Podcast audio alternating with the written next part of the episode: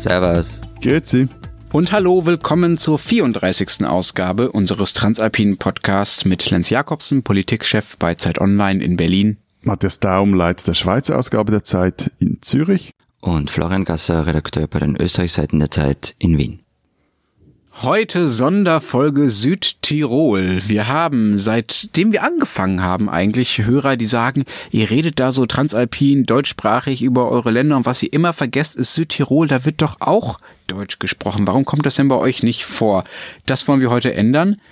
Vorab noch der Hinweis auf unsere Mailadresse. Sie können uns kritisieren, belobigen, beschimpfen unter alpen.zeit.de. Wir haben das Thema Südtirol in zwei Blöcke aufgeteilt. Das erste ist, wir wollen mal darüber reden, was da gerade politisch so umstritten ist und was das überhaupt für eine komische Region ist. Florian wird dazu sehr viel beitragen können. Und das zweite Thema ist, wie geht es eigentlich in Regionen mit Mehrsprachigkeit? Das ist ja sowohl in der Schweiz als auch in Südtirol so, dass äh, wenn man dort lebt oder dort aufwächst, man mehrere Sprachen gleichzeitig spricht. Was macht das mit einem? Was macht das mit so einer Region? Fangen wir an mit dem ersten Thema. Am Wochenende wird gewählt in Südtirol. Da sind Landtagswahlen. Das ist auch so ein bisschen der Anlass, weswegen wir heute drüber reden. Diese Landtagswahlen werden allerdings überschattet von einem Vorschlag, der gar nicht aus Südtirol selber kommt, sondern den die lieben Österreicher hatten, Florian.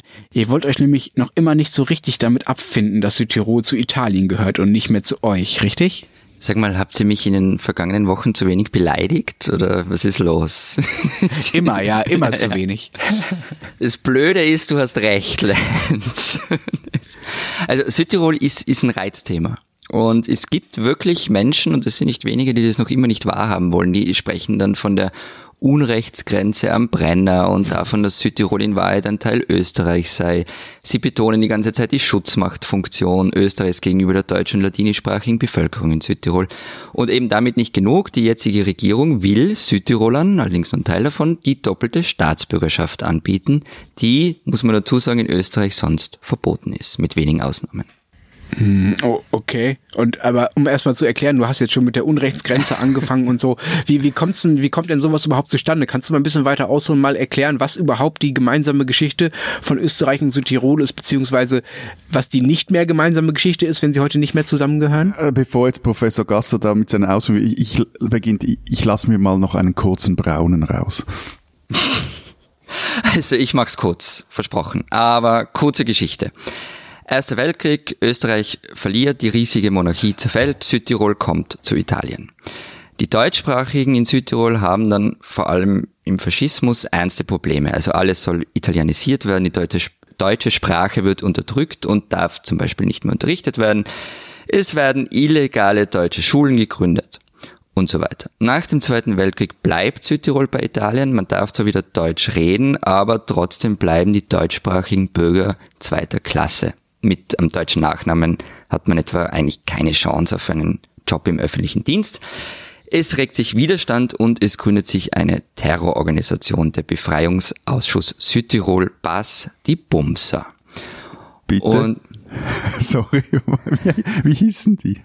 Die, die, die Bumser, die hat man so genannt, weil sie sie es halt krachen haben lassen. Unfassbar, selbst eure Terrorgruppen klingen irgendwie charmanter als in Deutschland. Na gut, also okay. also charmant vor allem irgendwie anzüglich, also. Also, äh, was haben die Bumser denn so gemacht, Florian? Wie ging es dann weiter? Also, also diese Verniedlichung in der Zuschreibung, die ist wohl Absicht. Also erst richteten sich die Anschläge gegen Infrastruktur und sie wollen keine Toten in Kauf nehmen. Aber die erste Generation wird Anfang der 60er rasch äh, verhaftet, im Gefängnis werden sie gefoltert und dabei stirbt auch einer. Die Carabinieri wurden aber freigesprochen. Daheim in Südtirol wird der Widerstand wüster, die nächsten Generationen, also die neuen Typen, die da kommen, werden unterstützt durch Österreicher und da sind zum guten Teil auch Rechtsextreme dabei. Und die hätten schon auch einen Bürgerkrieg in Kauf genommen und es gab dann auch Tote. Gleichzeitig wurde politisch verhandelt zwischen Österreich und Italien.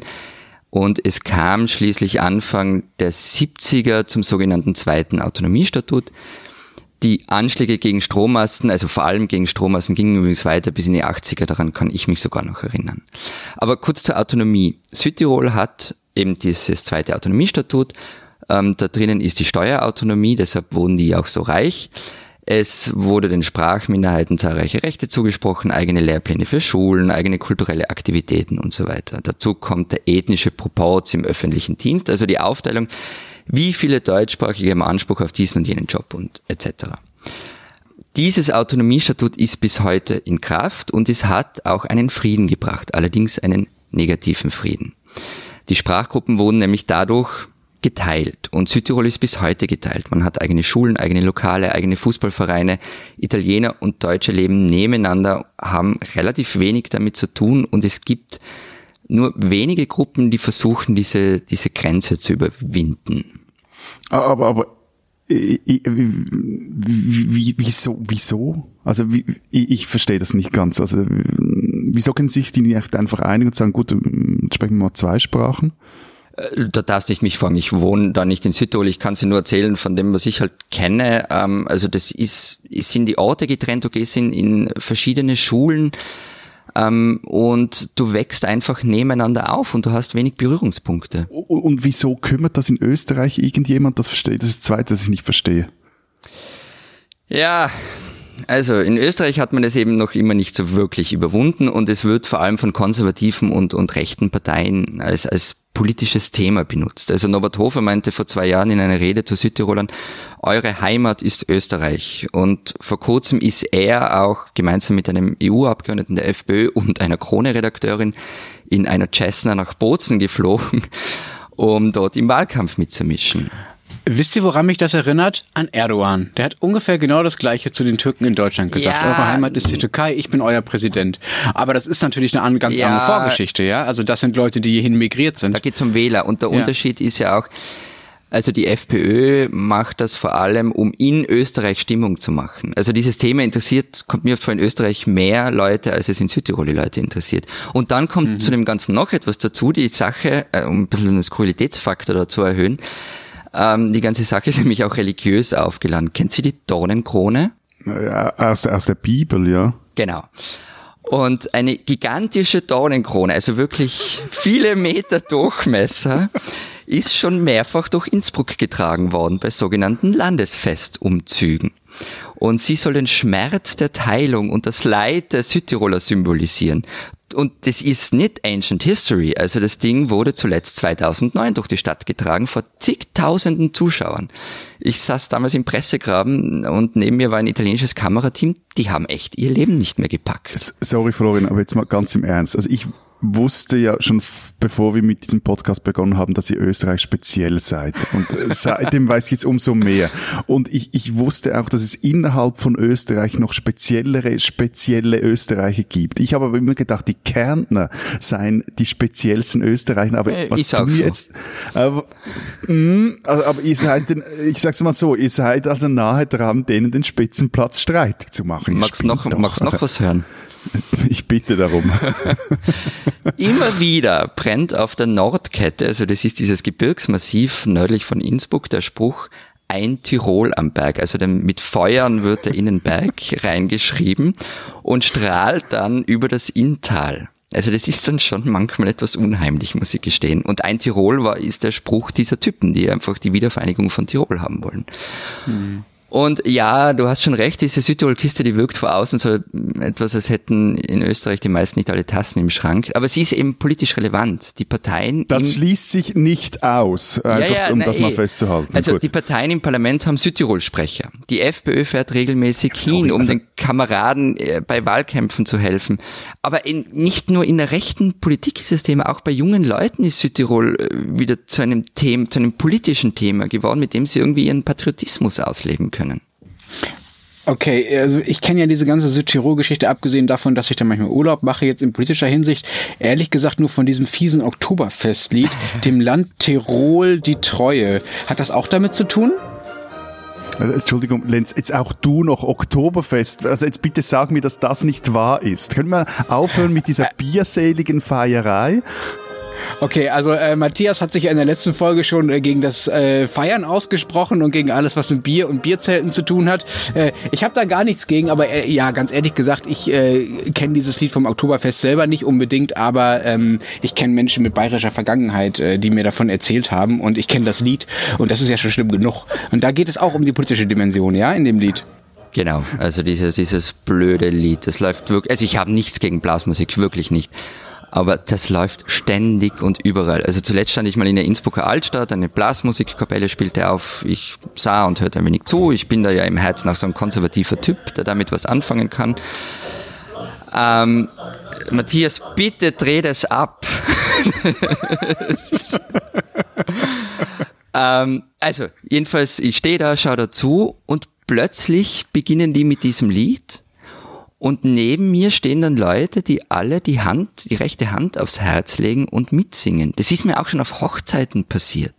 Und ich muss mich da jedes Mal zusammenreißen, dass ich nicht losschimpfe. Das ist ein Marsch, bei dem es um den Schmerz geht, dass uns Südtirol entrissen wurde und Tirol sei eben das eine Land, dem man die Treue halten würde. So, und jetzt habe ich noch einen heißen Tipp für alle, die sich auf dem schnellsten Weg unbeliebt machen wollen in Tirol.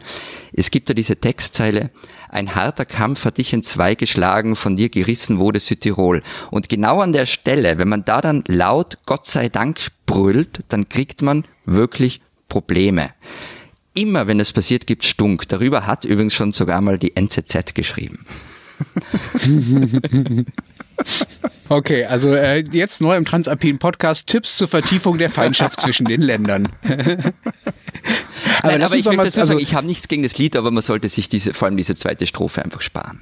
Ja, okay. Äh, lass uns nochmal zurückkommen zu der eigentlichen Frage, zu dem eigentlich politischen Kern von dem, was da gerade passiert. Diese Doppelstaatsbürgerschaft, ja, die Österreich da den Südtirolern anbieten will und die, die sie ja sonst niemanden anbietet eigentlich.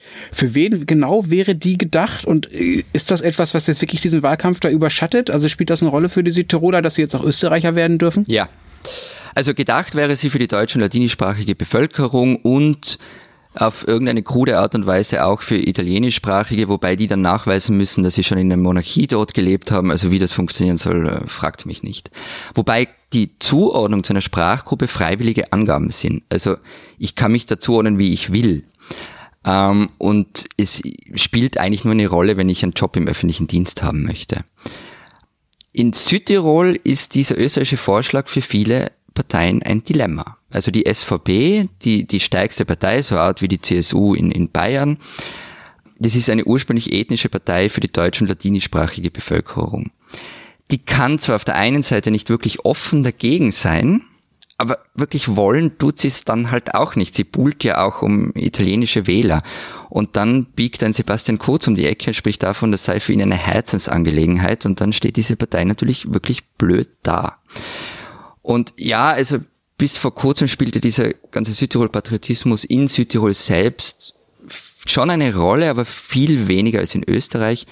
Mittlerweile, nicht zuletzt, weil Wien eben diese Geschichte lanciert hat, hat es auch den Wahlkampf in Südtirol massiv beeinflusst. Okay, aber die Österreicher sind ja nicht die einzigen, die da in Südtirol mitreden. Nämlich, wer ja viel mehr mitrede, das ist ja die italienische Regierung, zu dem Südtirol ja gehört. Und für die muss das doch also völlig skurril sein, dass da jetzt ein anderes Land kommt und meint, ihren Bürgern äh, eine zweite Staatsbürgerschaft anbieten zu dürfen. Also gerade wenn man sich anguckt, wer in Italien regiert, ja, da regieren ja die die Rechtsnationalen mit. Äh, der Innenminister ist ein äh, ein Rechtsnationaler. Der kann doch nicht damit klarkommen, äh, was die Österreicher davor haben. Und trotzdem sind die irgendwie befreundet, ja. Also der Salvini und die FPÖ, die können irgendwie doch, obwohl die irgendwie beide um diese um dieses Südtirol kämpfen, wenn man es mal irgendwie platt ausdrückt, ja. Also das Schöne ist, das, das Schöne ist dass Österreich in Rom nicht nachgefragt hat, wie sie diese Doppelstaatsbürgerschaftsgeschichte ja. gebracht haben zu Beginn. Und natürlich geht es nicht zusammen. Ähm, also Salvini und Strache sind ja sehr dick miteinander und posten ständig irgendwelche romantischen Selfies. Aber wenn es um Südtirol geht, dann meandert diese Freundschaft ein wenig. Also beim Thema Südtirol endet ja jede nationale, internationale. Am geilsten finde ich aber, ähm, die Lega Nord in Südtirol, also die Partei, die regionale Partei von Salvini. Auf der einen Seite ist der Salvini natürlich ihr ganz großer Held. Ähm, und dann kommt diese blöde doppelte Staatsbürgerschaft daher. Und dann hat Salvini noch dazu im, irgendwann mal im Juni in einem, wirklich in einem Mini-Halbsatz Verständnis für diese Idee gezeigt. Und da hat er dann die Hütte richtig gebrannt. Ähm, er hat dann auch irgendwie relativ rasch zurückgerudert, aber aus der Nummer kommt ein strammer Rechter einfach nicht raus. Das war fantastisch. Also wer sich die ganze Widersprüchlichkeit rechter und nationaler Ideologien vor Augen führen möchte, der sollte sich einfach echt mit Südtirol beschäftigen. Und wir lernen in Südtirol platzt der Traum von der Vereinigten Neorechten in Europa. Immerhin das. Diesen Schweizer sollten Sie kennen. Ende November ist wieder Abstimmungssonntag in der Schweiz und eine der Vorlagen, über die wir dann bestimmen, ist die sogenannte Hornkuh-Initiative. Klingt so absurd, wie sie auch ist. Sie fordert nämlich, dass Bauern finanzielle Unterstützung erhalten, wenn sie ihren Kühen und Ziegen die Hörner nicht ausbrennen. Nun, kann man darüber streiten, ob ein solches Anliegen wirklich in die Bundesverfassung gehört. Und man kann sich auch fragen, ob noch mehr Geld an die Bauern verteilt werden soll oder ob dieses Geld dann umverteilt werden soll. Und es stellt sich auch die Frage, was ist eigentlich mit den Kuhrassen, die schon hornlos gezüchtet werden. Klar ist allerdings, das zeigen alle Untersuchungen, Hörner sind für Kühe und Ziegen mehr als totes Gewebe, sind wichtige Kommunikationswerkzeuge etc. Und es schmerzt die, wenn man denen diese Hörner wegbrennt. Vor allem aber sollte man den Mann, der hinter der Kuhhorn-Initiative steckt, kennen. Das ist nämlich eine richtig coole Socke. Armin Kampaul heißt er, ein Alt-68er, der es im Alleingang mit dem allmächtigen Bauernverband auf der einen Seite und dem Schweizer Tierschutz auf der anderen Seite aufnimmt. Geboren im Bündnerland, aufgewachsen im Zürcher Arbeiterquartier im Kreis 5 und der hat dann als Junge seine Ferien bei einem Bauern in der Innerschweiz verbracht und so kam er wieder zur Landwirtschaft. Heute bewirtschaftet er einen Hof in der Nähe von Moutier im Berner Jura und sagt selber, die einzige flache Stelle auf diesem Hof sei ein Dolendeckel. Aber zum Medienstar wurde Kapau mit eben seiner Initiative. Aus eigenem Sack bezahlte er 55.000 Franken, um die notwendigen Unterschriften zusammenzukriegen. Braucht ja auch eine gewisse Kampagne, dass das überhaupt gelingt. Schließlich waren es über 120.000 Unterschriften. Ob jetzt das aber reicht, damit wieder mehr Schweizer Kühe Hörner tragen, wir werden sehen, am 25. November wissen wir mehr.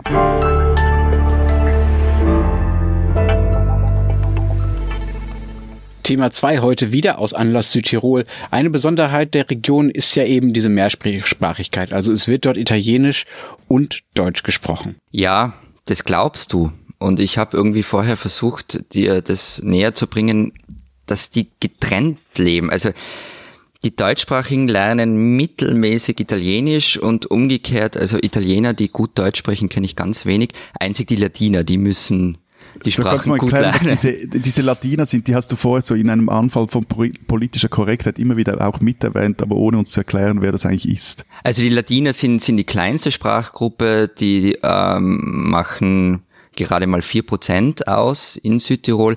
Das ist so ein wenig wie das Rätoromanische in der Schweiz.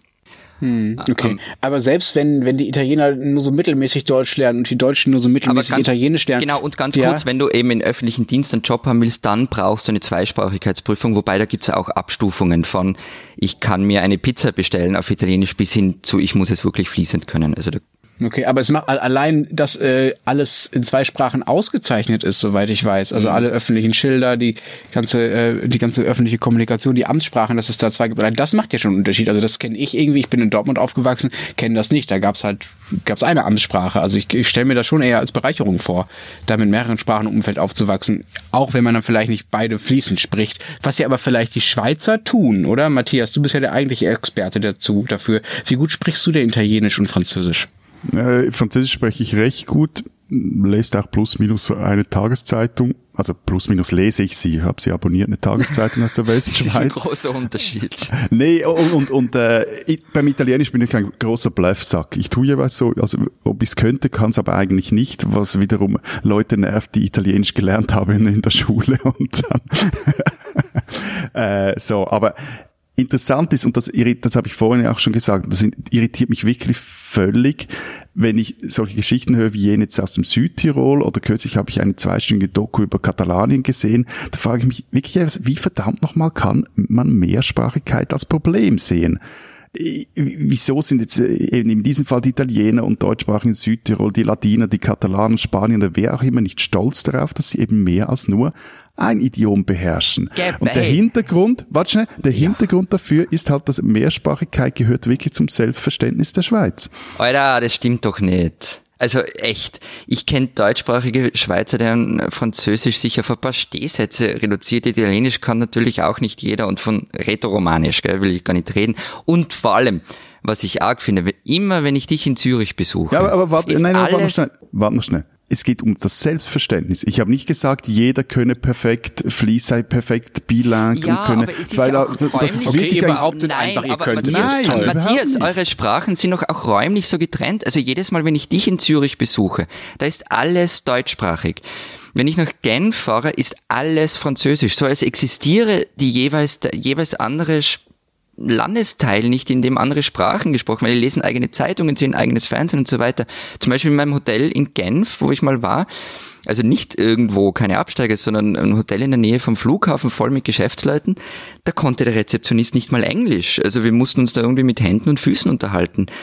Also dazu sagen, das wäre irgendwie die große Mehrsprachigkeit, ich weiß nicht. Nein, nein, aber eben, aber es sind zwei Unterschiede. Einerseits haben wir es bei Südtirol mit einer geografischen Entität zu tun, in Genau. der zwei Sprachen gesprochen werden. Okay. Und in der Schweiz ist bis auf gewisse bilange Gebiete, von gewissen bilangen Gebieten abgesehen, also gehen wir nach Biel zum Beispiel, gehen wir nach, nach, nach Fribourg, dort hast du das zweisprachig, ist das Zeugs auch Du zweisprachig hast mich ja noch angeschrieben. nie dorthin können, mitgenommen. na, du hast ja Angst davor. Ähm, das ist das Zeug zweisprachig angeschrieben und die Leute können äh, in der Regel auch beide Sprachen fließen. Und anscheinend hast du nicht richtig aufgepasst, als du mich das letzte Mal besucht hast. Zum Beispiel in den Intercity-Zügen der SBB sind alle Durchsagen mehrsprachig. Deutsch, Französisch, manchmal Italienisch, wenn es ins Tessin geht, und Englisch. Oder schau dir mal die Lebensmittelverpackungen in der Schweiz an, alle dreisprachig angeschrieben.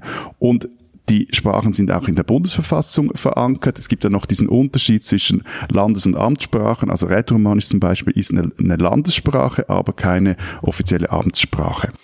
Und äh, wo du aber recht hast, ähm, die, ein Grund, wieso die Mehrsprachigkeit in der Schweiz funktioniert, ist das, was du gesagt hast. Also es gibt die verschiedenen Landesteile, die sind so sprachregional getrennt und, und man lebt da auch etwas aneinander vorbei. Ich glaube, das ist eines der, der Erfolgsrezepte der Schweiz. Und ab und zu kracht's dann halt auch. Also mit dem Welschen nach dem Nein zum EWR 1992, mit den Tessieren ist es in den vergangenen Jahren, seit einigen Jahren schwierig. Da geht's auch um Zuwanderung. Ähm, der Druck aus Norditalien auf den Tessiner Arbeitsmarkt vor allem, die fühlen sich dann wiederum in Bern nicht richtig ernst genommen. Die Sprache spielt dabei allerdings eine untergeordnete Rolle. Richtig ärgern gibt's nur dann, wenn zum Beispiel Deutschschweizer Kantone das Frühfranzösisch in den Schulen wieder abschaffen wollen. Und man spricht auch hier von einem, vom Sprachenstreit, der ist kürzlich wieder mal eskaliert. Entschuldigung, Matthias, Ja, sagst du einmal dazu, was das heißt, Frühfranzösisch? Also wann lehrt wer welche Sprachen bei euch in Das, der das Schule? ist jetzt wieder sehr kompliziert, weil das ganze Schulsystem immer noch sehr stark kantonal organisiert ist. So, aber geht darum, dass man in, in der dritten, vierten Klasse ähm, oder es geht um die Frage, was lernt man als erste Fremdsprache in der Primarschule? Und da hat man sich eigentlich geeinigt, man lernt zuerst eine andere Landessprache. Also in der, in der Westschweiz Deutsch, im Tessin Deutsch oder Französisch und bei uns in der Deutschschweiz. Französisch und dann als zweite Fremdsprache Englisch. Und jetzt gab es einige Deutschschweizer Kantone, die gesagt haben, nee, wir wollen als erste, äh, erste Fremdsprache nicht Französisch, sondern Englisch einführen. Das gab einen riesen Krach. Sogar der, der zuständige Innenminister, der drohte, er würde nun hier eingreifen, wenn die Mehrsprachigkeit des Landes nicht respektiert wird. Und eben unter Mehrsprachigkeit ver versteht man die verschiedenen Landessprachen. Das wiederum, das Eingreifen des Innenministers hätte zu einer totalen Eskalation geführt, weil, wie gesagt, Schulbildung ist Aufgabe der Kantone, da hat der Bund eigentlich nichts zu sagen. Und, und irgendwie hat man sich dann da wie, wieder gefunden, so. Aber sag mal, muss man, sobald man Bundesrat ist, Französisch können? Also ist es so wie in Südtirol, dass man irgendwie so eine Zweisprachigkeitsprüfung braucht, damit man gewisse Jobs hat? Keine Ahnung. Also ich finde die, die Vorstellung einer Zweisprachigkeitsprüfung für gewisse Bundesräte finde find ich sehr, sehr lustig. Aber nein, ernsthaft, also wenn du in der Schweiz national politisch Karriere machen willst, dann musst du Deutsch sprechen können. Und das heißt, Und muss man auch Französisch sprechen können? Also, weil das war da ja eigentlich bei- Florians Frage. Ja, und bei Französisch ist es so, so ab einem gewissen Amt, ja. Aber du kannst zum Beispiel aber ist es nicht verpflichtend? Man muss es können, damit man Wahl kämpfen kann dort, oder? Nein, also es ist dann so, dass äh, zum Beispiel in der Bundesverwaltung oder für gewisse öffentliche Jobs ist es halt einfach Teil des Jobbeschriebs, dass man äh, äh, fließend eine andere Landessprache sprechen muss. Aber ich so, muss es nicht nachweisen durch irgendeine Prüfung. Ja, doch dann schon wieder für, also jetzt rede ich jetzt von der Verwaltung, wie Ja. für jeden Job musst du da halt irgendwie beweisen, dass, aber das musst du auch, wenn du Zeitredakteur wirst, musst du beweisen, dass du schreiben kannst. So. Okay. Und für politische Ämter Nein, zumindest nicht auf nationaler Ebene. Aber es, also jeder Bundesrat muss Französisch können, aber es gibt auch Bundesräte, die erst im Amt anständig Französisch aber lernen. Aber noch, noch ganz eine kurze Frage. Bei euch im Bundeshaus, ist es dann so wie im EU-Parlament, dass alles ähm, ähm, übersetzt wird? Es ist eigentlich so die Regel, dass jeder in seiner äh, Muttersprache spricht, also in der Landessprache, die seine Muttersprache ist. Und die Idee wäre eigentlich, dass man sich dann gegenseitig versteht. Gibt aber auch teilweise Übersetzungen, aber nicht im Parlament. Okay. Okay, und äh, das heißt, im Parlament spricht, werden tatsächlich verschiedene Sprachen gesprochen. Also genau, also du, du, auch wenn du jetzt zum Beispiel okay. die Dinge anschaust, die, die, die Protokolle des Parlaments, äh, wenn die, die Welschen sich zu Wort melden, dann ist das alles auf Französisch oder die Cessina auf Italienisch. Die Rätoromanen, die, die sprechen nur Rätoromanisch, wenn es um irgendeine sprachregionale Sache geht oder sie das unterstreichen wollen. Okay, ich habe auch noch eine Nachfrage, Matthias. Äh, du hast ja gesagt, man muss für eine politische Karriere, für eine nationale, muss man Deutsch können in der Schweiz das klingt ja so, als gäbe es da durchaus schon eine Hierarchie. Also Deutsch scheint schon die wichtigste oder die zumindest formal angesehenste Sprache zu sein. Liegt das an der Verteilung daran, dass es so viele Deutschsprachige in der Schweiz einfach gibt? Oder liegt es daran, dass die irgendwie einen besseren Ruf hat? Oder wie kommt sozusagen nee, diese Dominanz des Deutschen zustande? Allein eine, eine, eine Frage der, der Anzahl von Schweizerinnen und Schweizer und Einwohnern der Schweiz, die Deutsch sprechen. So, also du du kriegst ja keine po politischen Mehrheiten hin, wenn du die Deutschschweiz nicht beackern kannst mit deinen Ideen. Das ist hm, relativ okay. simpel. Und nein, es gibt eigentlich nicht einen ähm, ich mir das etwas überlegt im Voraus. Es gibt eigentlich keine Hierarchie, jetzt eine rein sprachliche Hierarchie im Sinn von gute Sprache, böse Sprache, hässliche Sprache, schöne Sprache. Das gibt's dann eher auf der Ebene der Dialekte in der Schweiz. Also da schneide ich dann mit meinem Zürichdeutsch eher schlecht ab. Berndeutsch hingegen ist sehr beliebt, das ich wiederum nicht verstehe, weil mir da das Gesicht einschläft. Und was natürlich ist dann im europäischen Vergleich, da, da gibt's dann wieder äh, die, diese Hierarchisierung. Also in Paris haben die Welschen den Ruf, sie würden ein Bauernfranzösisch sprechen und wie Deutschschweizer hören in Berlin oder Hamburg immer wieder, wie süß und unser Deutsch klingt. Wer hat ja, zu dir jemals gesagt, dass es süß klingt? Ich weiß nicht. Naja. Nee, nicht du. du. Du bist auch nicht in Berlin oder Hamburg. Ja. Wir beide sind ja diesbezüglich äh, beide leicht sprachbehindert von dem. Ja. Ich finde euch beide total süß. Danke. Ja, ja. Nein, und was, aber vielleicht nur noch, wirklich, nur noch etwas ja? zum Politischen, also was auch eine, eine Parallele zu, zu Südtirol ist, ähm, dass es gibt gewisse auch Ämter, die nach äh, die Sprache genau besetzt werden, also politische Ämter. So, also zum Beispiel im Kanton Bern ist es so, dass der, der Berner Jura, das ist der französisch Teil des französisch sprechenden Teils des Kantons, das ist nicht nur sprachregional, sondern auch sonst regional, die haben zum Beispiel einen fixen Sitz. Da spricht die Sprache mit eine Rolle, nicht die alleinige Rolle, aber es gibt solche Dinge, die so ähnlich sind. Okay, das gibt's übrigens in Deutschland auch, aber nur in viel kleineren, irrelevanteren Größen. Also es gibt ja die dänischsprachige Minderheit in Schleswig-Holstein zum Beispiel, die Sitze im äh, Landtag von Schleswig-Holstein sicher hat, einfach damit sie, damit man ihre Minderheitenrechte besser schützen kann. So, das äh, finde ich ne, auch eine vernünftige Regelung. Was ich aber wirklich beneidenswert finde, und vielleicht kommt da auch so ein bisschen dieses Süße her, was äh, dir so ein bisschen unangenehm ist, Matthias, dass ihr einfach viel selbstverständlicher damit umgeht, Worte aus anderen Sprachen zu übernehmen, beziehungsweise das einfach zu mischen, ja. Also ich finde allein schon dieses Merci vielmals finde ich auch schon schön, weil es eigentlich das eine kommt aus dem Französischen, das andere kommt aus dem Deutschen. So, das reicht mir schon, um das süß zu finden. Und ich finde, das bereichert Sprachen auch ungeheuer, wenn man da einen lockeren Umgang mit hat und, zu, und einfach sagt, okay, ich nehme jetzt das Wort aus dem Französischen oder aus dem Englischen oder aus dem Italienischen oder wie auch immer. In Deutschland ist das alles total verpönt. In Deutschland ist, wenn man Worte übernimmt aus einer anderen Sprache, dann ist das irgendwie unrein. Dann gilt das als Denglisch und als irgendwie als, als Verfall der deutschen Sprachkultur. Und das finde ich echt mies. Also da ist mir euer Umgang mit Sprache viel, viel lieber. Und ich glaube, das hat, hat was damit zu tun, dass für euch Mehrsprachigkeit halt viel selbstverständlicher ist als für Deutsche. Ja, also wie du gesagt hast, dieses Kuddelmuddel, das gibt's schon lange. Früher waren es eher französische Begriffe, die ins schweizerische Deutsch einflossen. Heute sind es eher englische. Gleichzeitig haben wir nochmals diese Diskussion wiederum auf der Ebene der Dialekte. Also da gibt es dann auch äh, Puristen, gehöre ich ehrlich gesagt teilweise auch selber dazu, die sich darüber nerven, wenn man zum Beispiel im Zürichdeutsch von Männern spricht, von Männer, das sind keine Männer, sondern das sind Männer. Und äh, dass dort vor allem auch hochdeutsche Begriffe reinfließen, so eine Germanisierung des Dialekts stattfindet. Und gleichzeitig ist das Englische, die Rolle des Englischen finde ich auch teilweise etwas problematisch, weil sie doch bis zu einem gewissen Grad die Mehrsprachigkeit des Landes auch bedroht. Also anstatt dass eben jeder in seiner Landessprache spricht, weil man weiß, dass das Gegenüber einen versteht, flüchtet man sich immer häufiger ins Englische. Und das hat zum einen damit zu tun, dass früher die Leute innerhalb der Schweiz zum Beispiel umzogen, wenn sie in einem, einem anderen Land einen Job fanden. Also und dann auch dort die Sprache, die andere Sprache lernten. Heute pendelt man eher über den Röstigraben. Und zum anderen halt, dass die Schweiz eines der globalisiertesten Länder der Welt ist. Und da drohen nationale Besonderheiten auch zu verschwinden. Im tiefsten Herzen bist du einfach ein Traditionalist.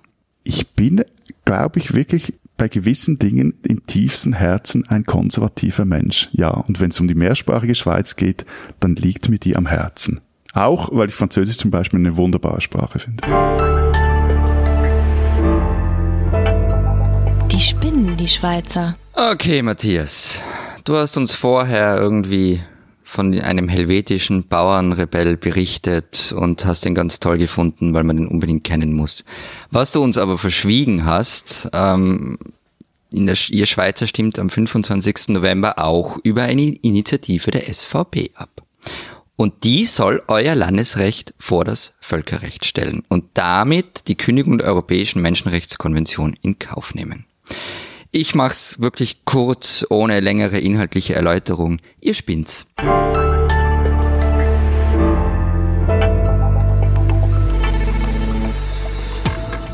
Das war's diese Woche bei der 34. Ausgabe unseres Transalpinen Podcasts. Wir sind nächste Woche wieder da. Bis dahin sagen wir Baba. Au revoir. und tschüss.